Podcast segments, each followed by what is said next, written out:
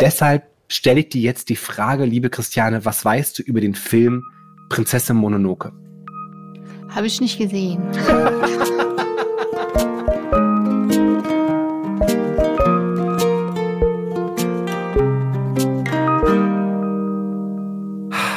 Wunderbar.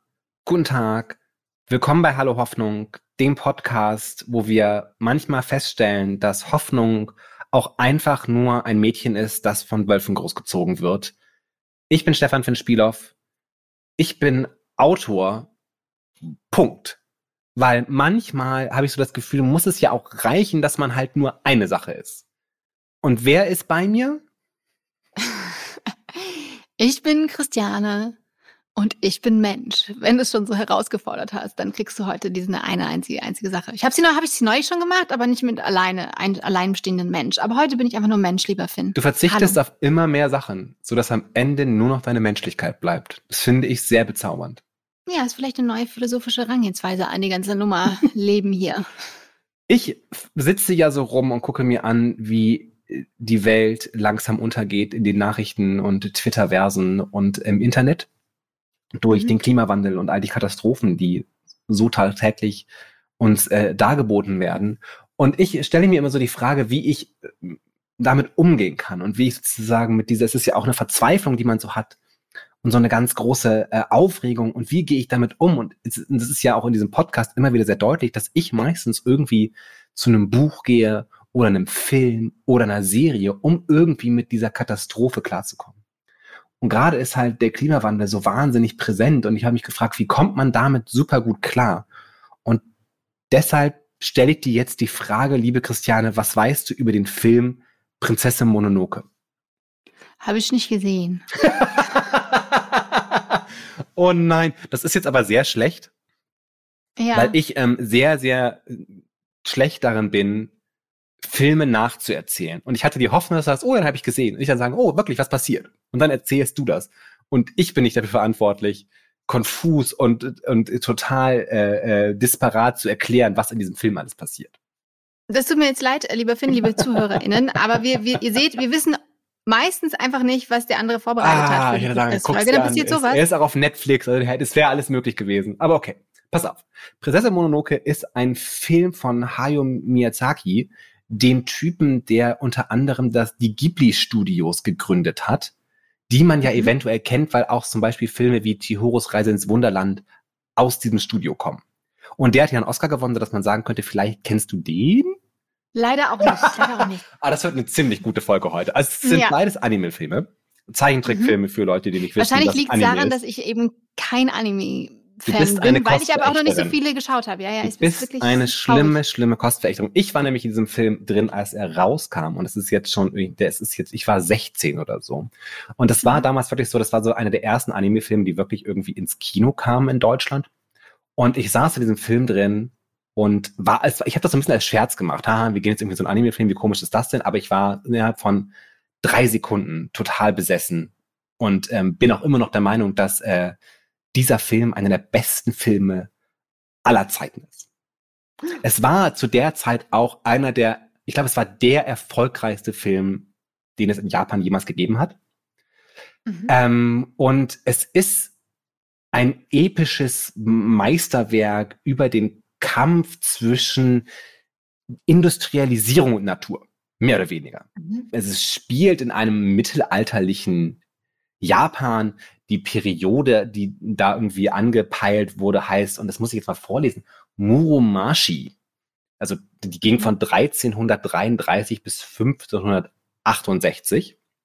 Und also es gibt Samurais und es gibt aber auch so, so Gewehre, die aber, wo man ne, diesen bisschen ganz aufregend äh, irgendwie laden muss. Und erzählt wird die Geschichte von Prinz Ashitaka, der sein Dorf schützen will vor einem Dämon und ähm, im Kampf mit diesem Dämon dann infiziert mit einem Fluch wird und er muss sozusagen sein Dorf verlassen, um herauszufinden, äh, wie er diesen Fluch von sich lösen kann.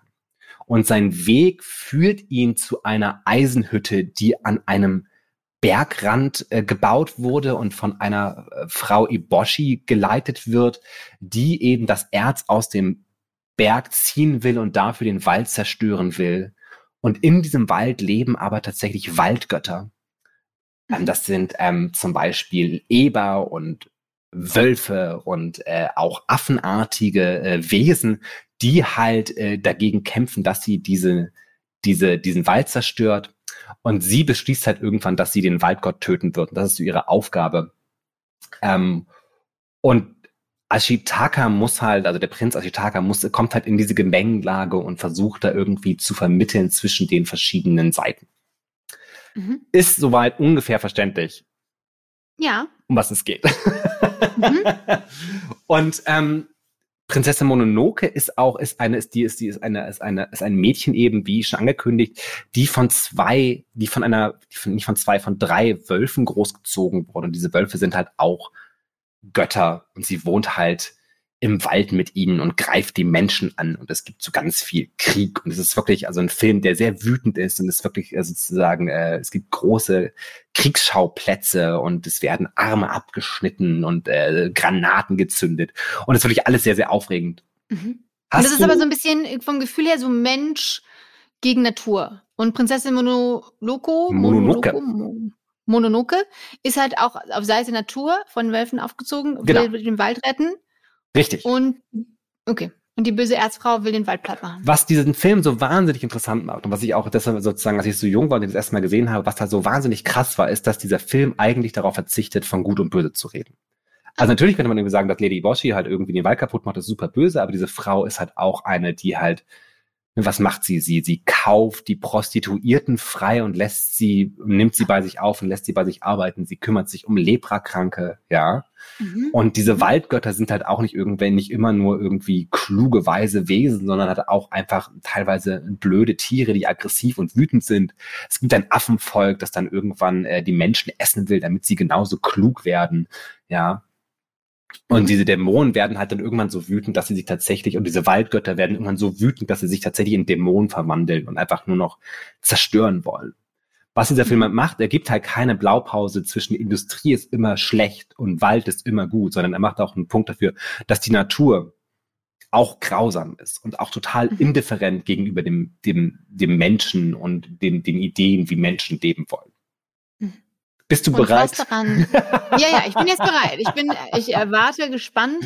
Ich warte wirklich ganz gespannt auf, auf deinen Hoffnungsschimmer, der sich da drin uns jetzt zeigen wird. Hayao Miyazaki, also der, der, der, der, der Regisseur von, von diesem Film, ähm, hat ein sehr interessantes Verständnis von Natur und warum er Dinge tut. Also er hat auch mal gesagt, er macht halt Filme wie diese, um halt, also er möchte keine Filme machen, wo Leute dann irgendwie in Verzweiflung wegrennen und sagen, so, ich kann nicht mehr, ja. Sondern er macht irgendwie ein sehr kompliziertes Statement darüber, wie wir mit der Natur leben und dass wir auf jeden Fall irgendwie die Natur angreifen und die Natur zerstören und diese Natur dann irgendwann wirklich wütend zurückschlägt und uns ans Leben will. Ja, und das ist halt die Grundsituation in Prinzessin Mononoke und ich glaube, halt, das ist die Grundsituation, in der wir uns heute befinden. Und die interessante, das Interessante ist, wie dieser Film halt ausgeht. Das will ich jetzt gar nicht mal so richtig spoilern, aber es, es gibt halt kein richtiges Happy End.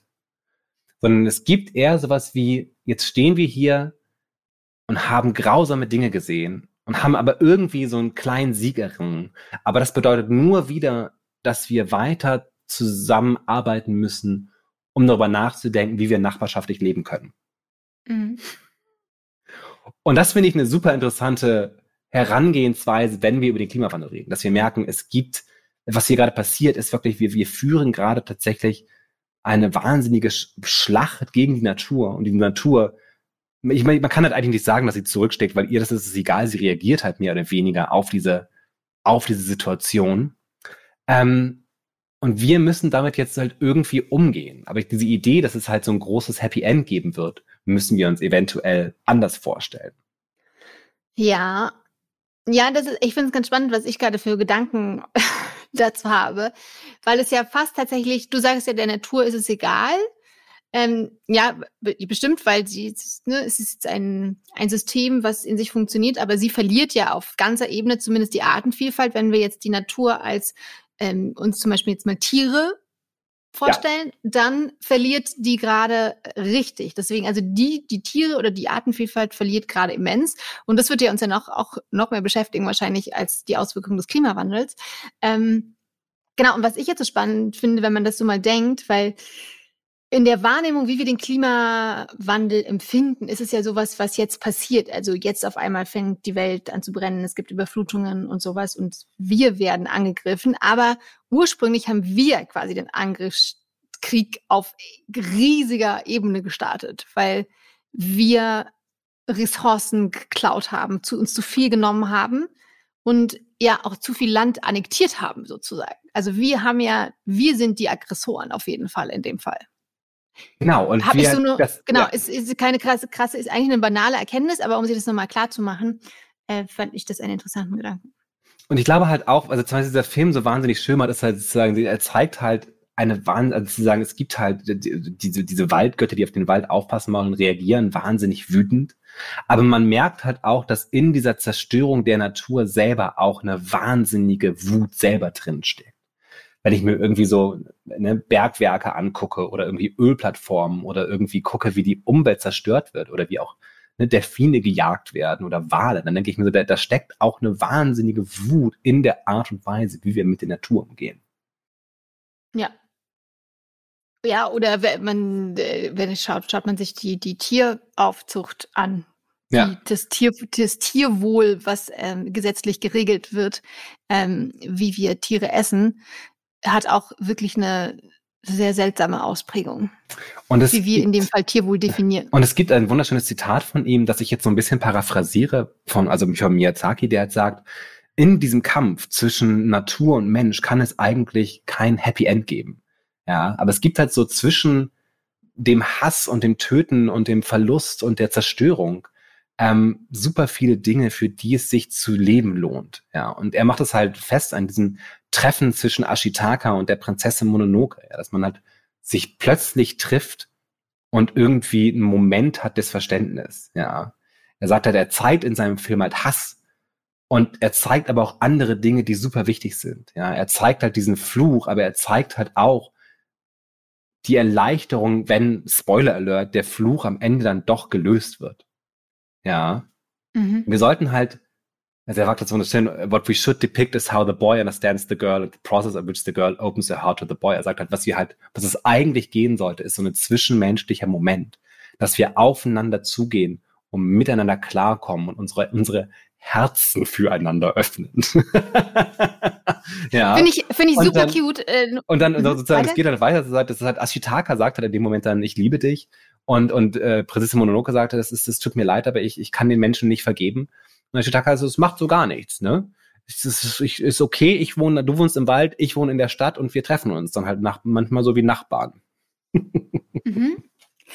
Und ich glaube, darin liegt aber der Irrglaube, dass wir immer noch Uh. das Gefühl haben, ja, es wird schlimm, bisschen Klimawandel, das ist schon auch scheiße mit der Hitze und so, ein bisschen nervig, aber es wird sich schon einen Weg finden. Ist ja immer, ist ja immer, wie sagt man, ist ja immer Jutti, ist ja immer schon Jutti, ja. Mm. Ich kann wirklich keine Dialekte. Und ich glaube, das ist das Problem, dass wir wahrscheinlich eine. nur irgendwie 0,5 Prozent bis 1 Prozent vielleicht schon wirklich diese, diese Tragweite verstanden haben. Wir haben ja auch schon mal mit Samira El-Oasil über das Hyperobjekt äh, gesprochen, dass der Klimawandel so ein Hyperobjekt ist. Aber auf jeden Fall die Tragweite, die dieser Klimawandel hat, dass er eben unsere Erde so verändern wird, dass wir eben hier kaum noch drauf leben können, ist, glaube ich, noch nicht wirklich in das Bewusstsein vieler Menschen vorgedrungen. Und wir, wir denken eben, ja, ja, wir werden uns anfreunden, der Klimawandel und wir, das wird schon wahrscheinlich ein bisschen anstrengend werden und doof, aber wir kriegen schon irgendwie hin. Und ich glaube, das ist das, ähm, das ist das, der Fehl, Fehlgedanke, der vielleicht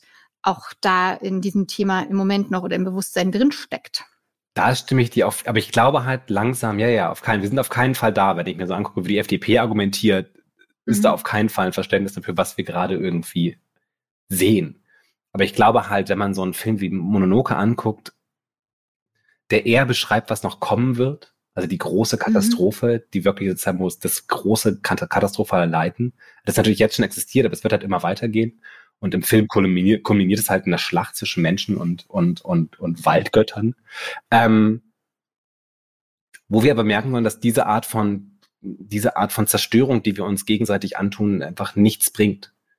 Und uns alle nur wütend macht und voneinander entfernt. Und das aber, deshalb fände ich halt Kunst so interessant. Oder deshalb gehe ich zu Filmen, deshalb gucke ich mir irgendwie Buffy an. Oder lese den kleinen Prinz, das sind jetzt schon mehrere Folgen, die genauso laufen, was ich gerade sage. Aber in diesen kulturellen Artefakten steckt halt eine Antwort drin, die du in der Zeitung manchmal nicht liest. Die halt mhm. halt so fehlt. Da ist eine Substanz, wo man sagt, es ist halt, es wird kein Happy End geben. Aber es gibt halt einen Moment der losgelösten Befreiung, wenn wir merken, wir können andere Entscheidungen treffen, anders leben, so dass wir halt die ganz große Grausamkeit, den ganz großen Verlust mit dem besser umgehen können, mit dem verhindern können oder auch in einer Art und Weise rückgängig machen können. Ja, aber das, ja, und das aber auf, das aufeinander zugehen, das sehe ich tatsächlich äh, schwierig, weil natürlich du im Moment mit dem, was die Umwelt kaputt machst, einfach so sau viel Geld verdienen kannst. Und die haben natürlich diese ganzen großen Ölkonzerne oder wo es jetzt darum geht, einfach noch Money zu machen, weil geil, die äh, Energiekosten sind gerade super hoch. Du kannst jetzt nochmal richtig abcashen und richtig CO2 ballern. Und da ist eben, ich weiß, ist dieser Ansatz so Solidarität, lass mal aufeinander zugehen und verstehen, äh, ist halt in dem Business, der läuft halt nicht. Da ist der harte Kapitalmarkt, das sind die harten wirtschaftlichen Interessen und da sehe ich tatsächlich nur die Lösung, wenn, wenn wir uns als Gesellschaft oder als demokratische Gesellschaft dazu angestiftet sehen, etwas verändern zu wollen. Ich kann es ja nur mal wiederholen. Das ist einfach, also von alleine wird das Geld nicht sagen, ach, äh, Geld und Natur, die sollten sich doch mal vereinen, obwohl es natürlich, haben wir auch äh, letzte Folge drüber gesprochen, wirtschaftlich ähm, total sinnvoll ist, jetzt Kosten zu vermeiden. Also, dass irgendwelche Ölbarone freiwillig einsehen, ein bisschen Geld abzugeben, das wird nicht passieren. Ja, die ja. Solidarität ist für die Menschen, die sagen, aber wir, und wir setzen dem aber etwas entgegen. Mhm. Bis hierhin und nicht weiter. Damit mhm. es immer weitergeht. Nein, nein, nein, nein, nein, meine Gedanken ist, das ist halt irgendwie, dass die irgendwann so einen Aha-Moment haben. Das ist, die haben keine Seele, diese Menschen. Offensichtlich nicht, ja. Aber halt wir anderen Menschen, die halt irgendwie Milliarden sind und auch noch irgendwie eventuell sehen, dass wollen, dass die nächsten Generationen auf diesem Planeten schön leben können. Wir können miteinander solidarisch sind, erkennen, dass das Prinzip sein muss, dass wir diese Wuten, diese Hass, die wir in uns tragen, diese Verzweiflung, dass wir, wenn wir Mononoke bleiben, dass wir den halt loslassen müssen und erkennen müssen, dass eine Stärke in, in unseren, in, in unseren, in unseren Herzen füreinander steckt. Oh, ich bin so romantisch. Dieser Film ist aber auch einfach nur so wahnsinnig gut. Du musst ihn dir auf jeden hm. Fall ansehen. Ich schaue mir den jetzt auf du jeden Fall an. Er ist auf, er ist auf Netflix, er ist hervorragend synchronisiert. Er ist ein Meisterwerk. Ich bin immer noch schockiert, dass er keinen Oscar bekommen hat. Er war auch noch nicht mal nominiert. Was noch schockierend ist, weil es wirklich einer der, es ist einfach der beste Film von Hayao Miyazaki, der, der da später einen Oscar bekommen hat. Aber es war auch dasselbe Jahr, in dem Titanic rausgekommen ist. Uh. Insofern, Ne? Schwieriges. Ich hatte noch ganz viel Infos sozusagen, wie, mhm. wie dieser Film produziert wurde und so. Es gab, ne, was da irgendwie alles an, wie viel Zeit da reingeflossen ist. Ähm, aber das war mir alles nicht so wichtig, als dass man sagen könnte, Leute, Leben ist grausam, Leben ist schwierig, Leben ist hart, aber ähm, man findet halt auch immer wieder Gründe weiterzumachen.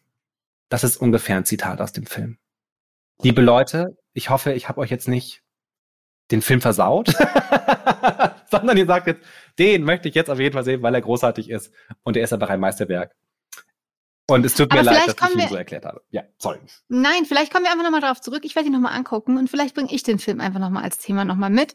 Und dann können wir uns das, weil ich, ich glaube, vielleicht habe ich es einfach auch noch nicht so richtig verstanden. Uh, äh, und dann machen wir es einfach, dann reden wir dann nochmal drüber. Gibt es irgendwann Teil 2. Sehr gut. Und dann kann ich all meine Fun Facts erzählen. Ja. Fun Fact, wir haben auch einen Instagram-Account.